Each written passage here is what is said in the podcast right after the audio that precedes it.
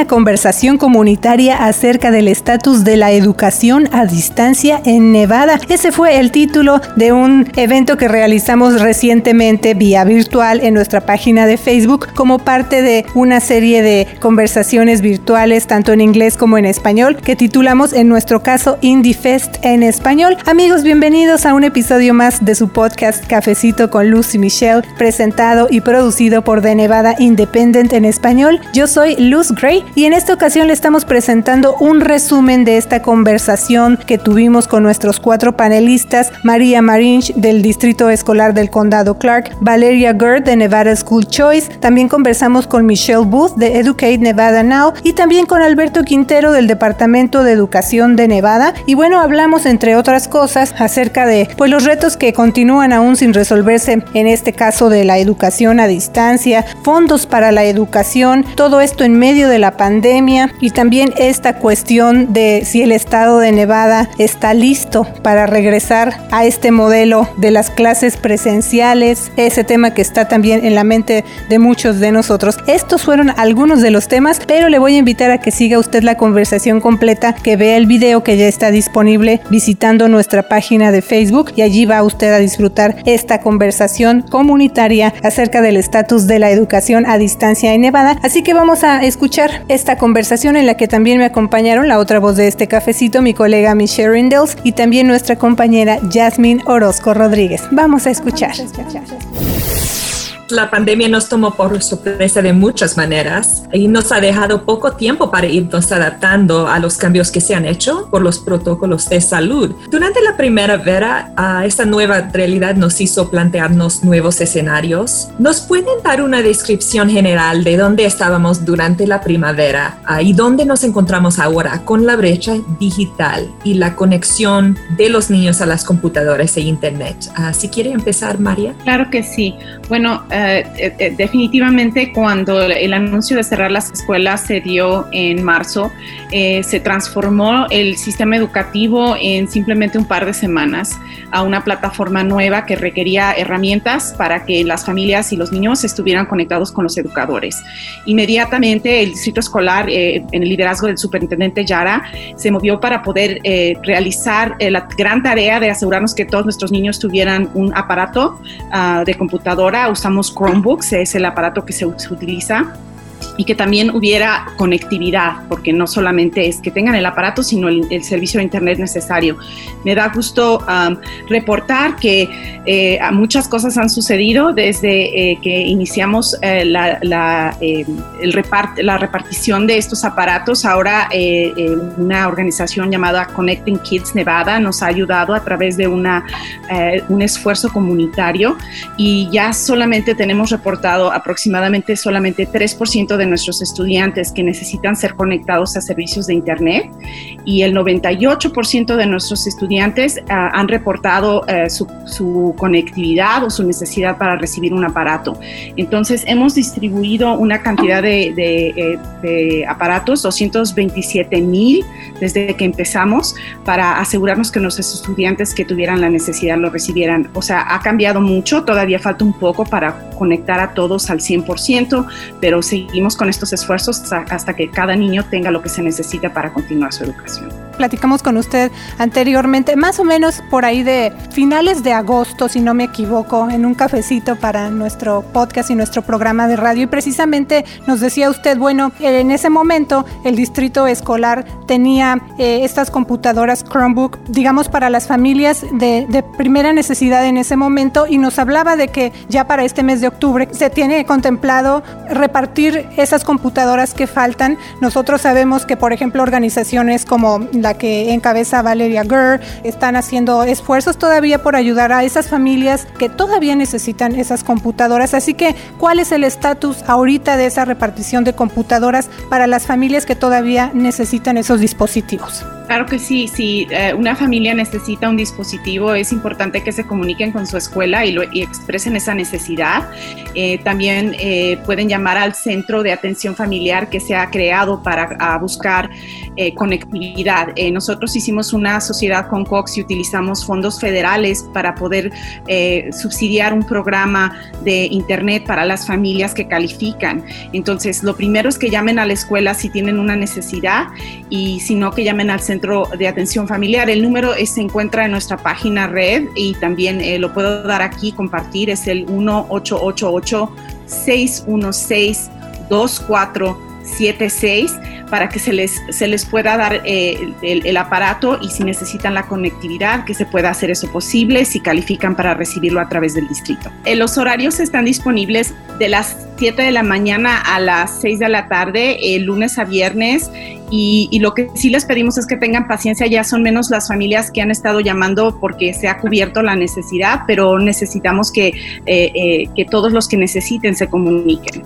Y las escuelas están abiertas durante el horario, escolar normal eh, y, pueden comunicarse con ellas también a través de los maestros o, llamando a, este, a, las diferentes áreas de las escuelas para que les puedan informar dónde y cuándo pueden recoger el aparato. Muy bien, y también como mencionábamos, por ejemplo, en el caso de Valeria Gurr, tiene este grupo de padres ahí en Facebook. Eh, nos gustaría también brevemente que nos dijeran si están escuchando por parte de familias, pues todavía estas inquietudes de que les faltan las computadoras, ¿ustedes siguen ayudando o consiguiendo estas computadoras para proveerles? Sí, la verdad es que yo eh, les informo a las familias que, que vayan a Connecting Kid y, y que llamen a la escuela, pero yo todavía estoy escuchando que hay familias que están llamando, que solamente tienen un iPad y que un iPad no es necesariamente el instrumento más fácil para trabajar o para mandar las tareas. Eh, sin embargo, creo que si queremos realmente romper la brecha digital, hay familias a las que debemos entregarles esos aparatos y ver cuáles son las que tienen más necesidad. Y agradezco todos los esfuerzos y no estoy tratando de, ser crítica de nada, pero creo que eh, por mi parte yo voy a seguir haciendo lo que estoy haciendo, porque creo que sí está haciendo la diferencia. Hay, hay niños que me están llamando, llorando, dando las gracias. Yo particularmente no tuve un aparato hasta los 21 años, y entonces se me hace sumamente importante que especialmente a las comunidades vulnerables le entreguemos las herramientas que necesitan y entender la situación económica en la que están. Para seguir hablando de los recursos disponibles, uno de los retos más grandes que han reportado las familias, incluyendo las áreas ah, remotas de Nevada, es contar con recursos gratuitos y tecnología a precios accesibles.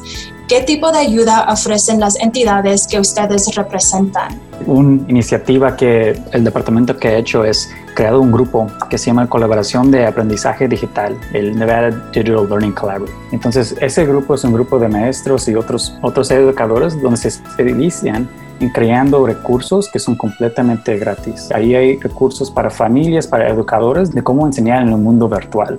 En el caso, por ejemplo, de Michelle Booth, ¿nos puede platicar un poco entonces acerca de qué tipo de recursos eh, están ofreciendo ustedes para ayudar a las familias? Bueno, nosotros no trabajamos con recursos así. Nosotros más bien lo que nos enfocamos es que aprendemos de las familias cuáles son los problemas y aportamos por ellos en la legislatura. Y nosotros los referimos a programas como el de Valeria, UNLV, lo que tiene CCSG, pero sí veo que, que a veces hay un lapso en comunicación, ¿verdad? Que hay estos programas y la gente no está tomando ventaja por alguna razón y luego están buscando ayuda. Entonces, lo que siempre tratamos de hacer es que estamos ah, muy involucrados en, redes sociales de otras organizaciones, pero siempre y cuando tienen preguntas por qué esto, lo otro, nosotros tratamos de explicar, porque hay veces que no entiende la gente. entonces somos más informativos que nada, es, es, lo que estamos haciendo, pero sí, por ejemplo, em, en la ciudad de Henderson, por ejemplo, la ciudad de Las Vegas eh, y otras organizaciones, por ejemplo, que están ofreciendo que los estudiantes pueden ir a tener estudiar ahí, ¿verdad? En las computadoras y que hay alguien que los está ayudando para que los padres puedan ir a trabajar. No tienen suficientes estudiantes y yo sé que cuesta 20 dólares por día, pero también hay becas. Y me han dicho, Michelle, es que no hay suficiente gente que se está inscribiendo y a la vez veo en las redes sociales los papás desesperados, tengo que trabajar, no tengo, no sé, no sé cómo, XX, y ya me estoy usando todos los datos de internet. Entonces nosotros lo que tratamos de hacer es conectar a estas personas, pero sí, no, me gusta que hay otros programas y otras personas que están tratando de, de ayudar hacer estas cosas porque no siempre se comunica con todos que se debe de, por alguna razón u otra. A la vez, CCSD, la gente ya cansada, ay, ¿cuántas veces me han dicho de los Chromebooks que tengo que recoger? Ya no me llamen. Y otros padres que no, es que yo no sé nada, entonces no sé. y no sé dónde, a veces por eso es importante que hagan otros programas y que puedan ayudar y decirles de estos recursos. Sí, mira, comentando también un poco lo que Michelle decía, yo también he visto eso, que navegar el sistema, o sea, ponemos muchísimos, hay muchísimas organizaciones haciendo diferentes cosas, pero eh, entender lo que significa ser culturalmente competente es algo que todavía Nevada tiene que hacer muchísimo trabajo eh, poner un link traducido no es suficiente, sino que se necesita tener un centro de llamadas que atienda las llamadas en español. Se trata de dar opciones a las familias y me encanta, pero he tenido que ir otra vez a, decirles, por favor, eh, yo les estoy mandando familias y no es que nuestras familias no quieran llegar, donde ellos, sino que el problema es que llegas y te encuentras con otras miles de barreras que tienes que cruzar. ¿Qué tipo de barreras, Valeria? Aparte de este problema, a lo mejor de que entre la llamada, o no sé a qué se refiere específicamente usted. Que las aplicaciones todavía son difíciles para ellos de llenar, están en solamente una lengua. Si las familias están teniendo y necesitan, en, en, mi, en mi experiencia, cuando, por ejemplo, trabajando con la beca de la oportunidad, en el periodo de apertura, nuestro equipo entero se sienta a llenar aplicaciones con las familias. Sabemos que lo que, por qué fue CCSD Connecting Kids fue exitoso, fue porque crearon una umbrella en donde dijeron, pueden llamar a este centro, vamos a conectarlos y tenían personas reales ayudando. Por ejemplo, las escuelas públicas debiese ponerse en la ley que deben tener staff que es bilingüe. Tenemos ¿Cuál es el porcentaje de, de hispanos en esta comunidad? Debemos tenerlo claro y qué procesos podemos cambiar entendiendo que eh, no es suficiente que los que abogan por la educación para los niños de bajos recursos tengan que siempre estar recordando esto. Debiesen haber eventos en inglés y en español, así como por ejemplo tenemos este diálogo hoy día que es completamente en español. El idioma que hablamos, pero también este idioma digital, que como hemos mencionado a lo largo de esta conversación es muy nuevo para muchos de nosotros. Eh, María Marinch le pregunto, dándole seguimiento a este punto de Valeria Gurr, ¿están recibiendo también este tipo de información y qué se está haciendo al respecto ahí en el distrito escolar del condado Clark? No, claro que sí. Eh, sabemos que hay muchos retos para poder eh, servir a, nuestras familias, específicamente en estos tiempos ah, digitales, y hemos tomado algunas ah, acciones para poder disminuir eh, el impacto y tratar de probar asistencia. Por ejemplo, nuestra línea de asistencia con de aprendizaje, como llamamos, en donde se da tutoría y ayuda a los padres, eh, se encuentra disponible en español y en inglés y está abierta de lunes a viernes de las 8 a las 4. Ahí los padres pueden llamar y pedir ayuda con eh, hacer la tarea o si tienen una duda. También obviamente pueden llamar a la escuela y aunque eh, siempre eh, tener personas bilingües es eh, una ventaja muy grande en, eh, en, el nivel de la escuela. También las familias pueden pedir ayuda y decir, necesito un intérprete para poder hablar con mi, con mi educador, con la maestra o el maestro de mi hija o hijo. Y estos servicios están disponibles, se tienen que pedir y yo sé que a veces las familias son un poco tímidas, pero es importante que lo pidan, si lo necesitan, que no les dé pena, para eso estamos aquí, para servirles. Entonces pueden hablar a la línea de aprendizajes el 702 799-6644. También estamos incrementando los esfuerzos para tener más información disponible en español, no solamente a nivel de la página red, sino poder empezar a distribuir a través de nuestros socios comunitarios eh, algunos eh, recursos que pueden ayudar a las familias y estamos haciendo ah, varios esfuerzos internos para apoyar a las escuelas a nivel de la escuela a comunicarse con nuestras familias. Ah, como lo menciona Valeria, creo que es muy importante no solamente la cuestión lingüística, sino cultural para poder remover todas esas barreras que existen para que no solo eh, tenga la familia el éxito, porque sin eso no se puede tener éxito para el estudiante pues ahora sí que ya, ya preguntamos acerca de los padres, ¿no? Pero también la pregunta es, ¿qué necesitan los niños en este momento más que nada? Ellos necesitan mucho amor, mucho apoyo emocional y necesitan que nosotros los adultos estemos calmados y aprendamos a cómo eh, hacer self-care y cómo cuidarnos a nosotros mismos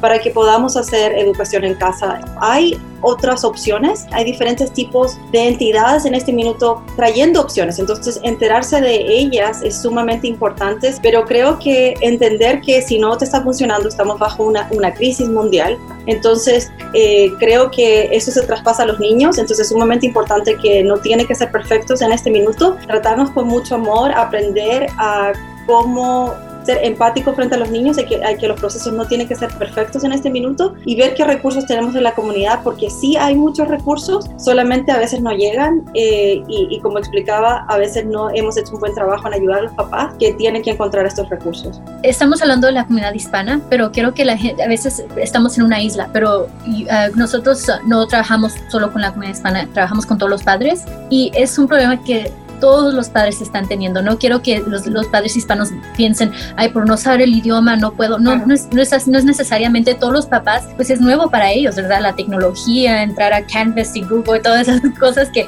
todo el mundo lo está aprendiendo por primera vez. Primero, como dijo Valeria, eh, el apoyo y el self-care, estar bien mentalmente, físicamente y tener el amor y la paciencia, eso es más importante porque si no, no va a tener éxito en lo que se importa. Un tema que ha existido mucho antes de la pandemia es el de fondos para la educación en Nevada. Y hemos escuchado desde el el tema de que si a los maestros les falta material o lo han tenido que poner de su propia bolsa, que se les debería aumentar el sueldo o que ha habido recortes en el presupuesto estatal, especialmente este verano, y han afectado el sistema el sistema educativo, entre otros. ¿Cómo necesita cambiar el tema de los fondos para la educación en Nevada? Ya tenemos varios años, más de 10 años, que estamos al 45, 48 de fondos por estudiante. O sea, al final de fondos y ya como sabe la gente, estamos también hacia abajo en académica, oportunidad para éxito para un estudiante.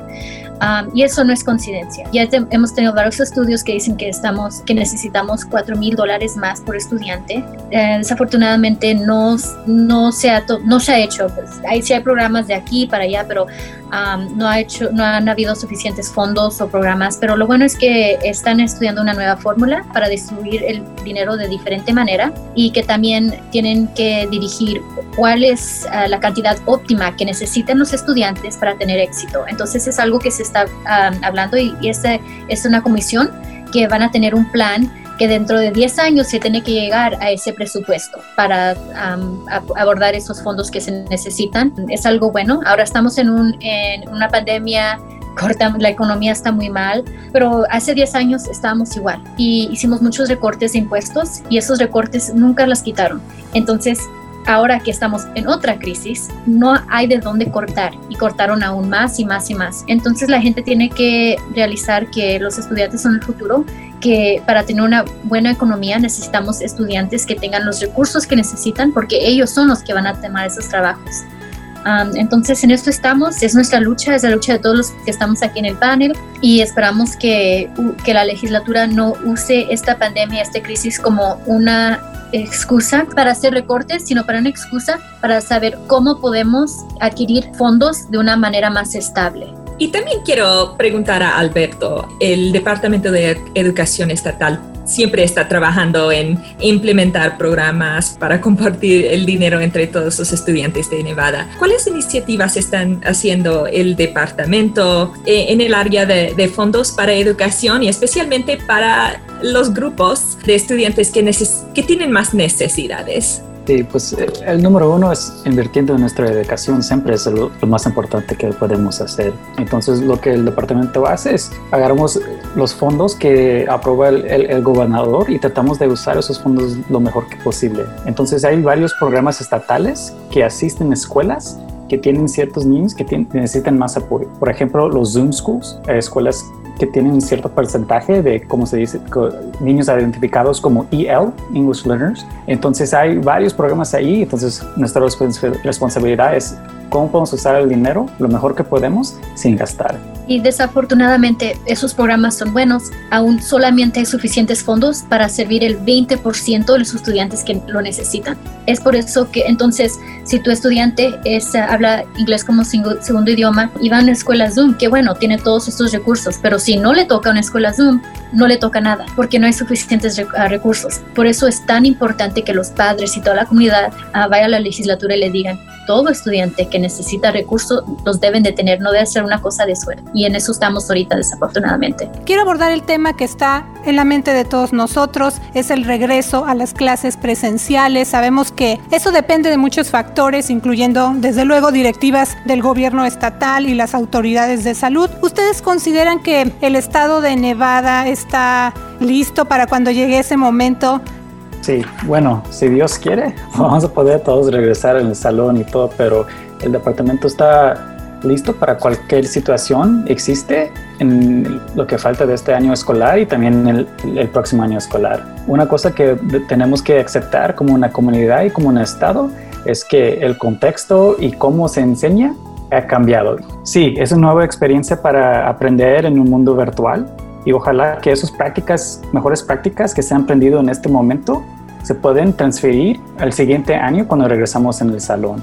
El Distrito Escolar del Condado de Clark y la Junta Directiva aprobó un plan que se presentó al Departamento de Educación que incluye los tres escenarios. El, el escenario de distancia, educación a distancia 100%, un modelo híbrido en donde hay una mezcla en persona y, a distancia y obviamente las clases presenciales. Esos planes están eh, eh, aprobados y se ha explorado eh, la posibilidad de transicionar cuando el momento sea el adecuado. La Junta Directiva Escolar ha estado recibiendo reportes y continuará recibiendo reportes sobre el ambiente y el estado de, salud de nuestro estado eh, y cuando sea responsable, por supuesto, es algo que ellos van a considerar. Pero lo más importante, lo más importante y la prioridad del distrito es la salud de los niños, las familias y de todos nuestros empleados. Eh, yo creo que sí se puede, yo creo que sí podemos estar listos para hacerlo si, si es lo que, lo que queremos hacer. Eh, las escuelas privadas están abiertas, están dando clases presenciales en este minuto y lamentablemente esa no es una opción para todos, pero han logrado hacerlo de una manera muy eficiente y manteniendo a los niños y a los maestros sanos. Entonces yo creo que sí podemos hacerlo y yo creo que sí estamos listos para abrir. Ahora son diferentes las circunstancias. Yo sé que los salones de CCSD son mucho más grandes, entonces tal vez podemos hacerlo gradualmente. Tal vez los niños de high school pudiesen aún quedarse eh, en casa y tal vez se pudiesen abrir niveles más pequeños, que creo que son los que más necesitan en este minuto el contacto eh, con el maestro y los que están teniendo una dificultad más grande. Eh, yo quiero pensar positivo y yo creo que sí podemos hacerlo si, si queremos hacerlo. Como dicen todos, sí se puede hacer, pero hay que tomar en cuenta Nevada, las escuelas públicas tienen las clases más grandes de la nación. Eso hace muy difícil este trabajo. Se necesitan recursos de limpieza, todo lo protectivo. Ah, entonces se van a necesitar fondos y la gente va a necesitar paciencia y seguir todas las reglas, ponerse las máscaras para que esta comunidad, porque tiene que ver, ¿verdad?, cómo está la comunidad y hemos visto en muchos otros estados donde abren las escuelas y luego los tienen que volver a cerrar porque la comunidad no está tomando las medidas que debe de. Entonces, todo, depende de todos nosotros, no solamente los padres y la gente en las escuelas, sino el resto de la comunidad, porque todo impacta con este virus. Hay otros estados que están tomando medidas, por ejemplo, los estudiantes que lo necesitan más, los estudiantes con IP o con necesidades especiales, o de bajos recursos. Entonces hay especialmente para ellos y luego los demás. Hay varias maneras, entonces, pero sí, sí se puede. Y bueno, agradecerles una vez más a los panelistas quienes nos acompañaron. Gracias de verdad por su tiempo, por su interés en platicar con nosotros y con la comunidad, sobre todo a través de este foro, una conversación comunitaria acerca del estatus de la educación a distancia en Nevada. Así es. Muchas gracias a Michelle Booth, directora de comunicaciones de Educate Nevada Now, y a Valeria Gurr, ella es directora de la coalición de opción escolar en Nevada. También agradecemos la participación de María Marinch, jefa de comunicaciones del Distrito Escolar del Condado Clark, y a Alberto Quintero con el Departamento de Educación de Nevada. Gracias por escuchar su programa de noticias y temas comunitarios, Cafecito con Lucy Michelle. Le manda un saludo y como siempre le deseo que tenga usted una semana llena de éxito. Yo soy Luz Gray, editora con de Nevada Independent en español para la información más actualizada al momento. Las noticias minuto a minuto. Síguenos en redes sociales como de Nevada Independent en español, en Facebook, Envy Indie en español, en Instagram, de Nevada Independent en español. Nuestro estado, nuestras noticias, nuestra voz.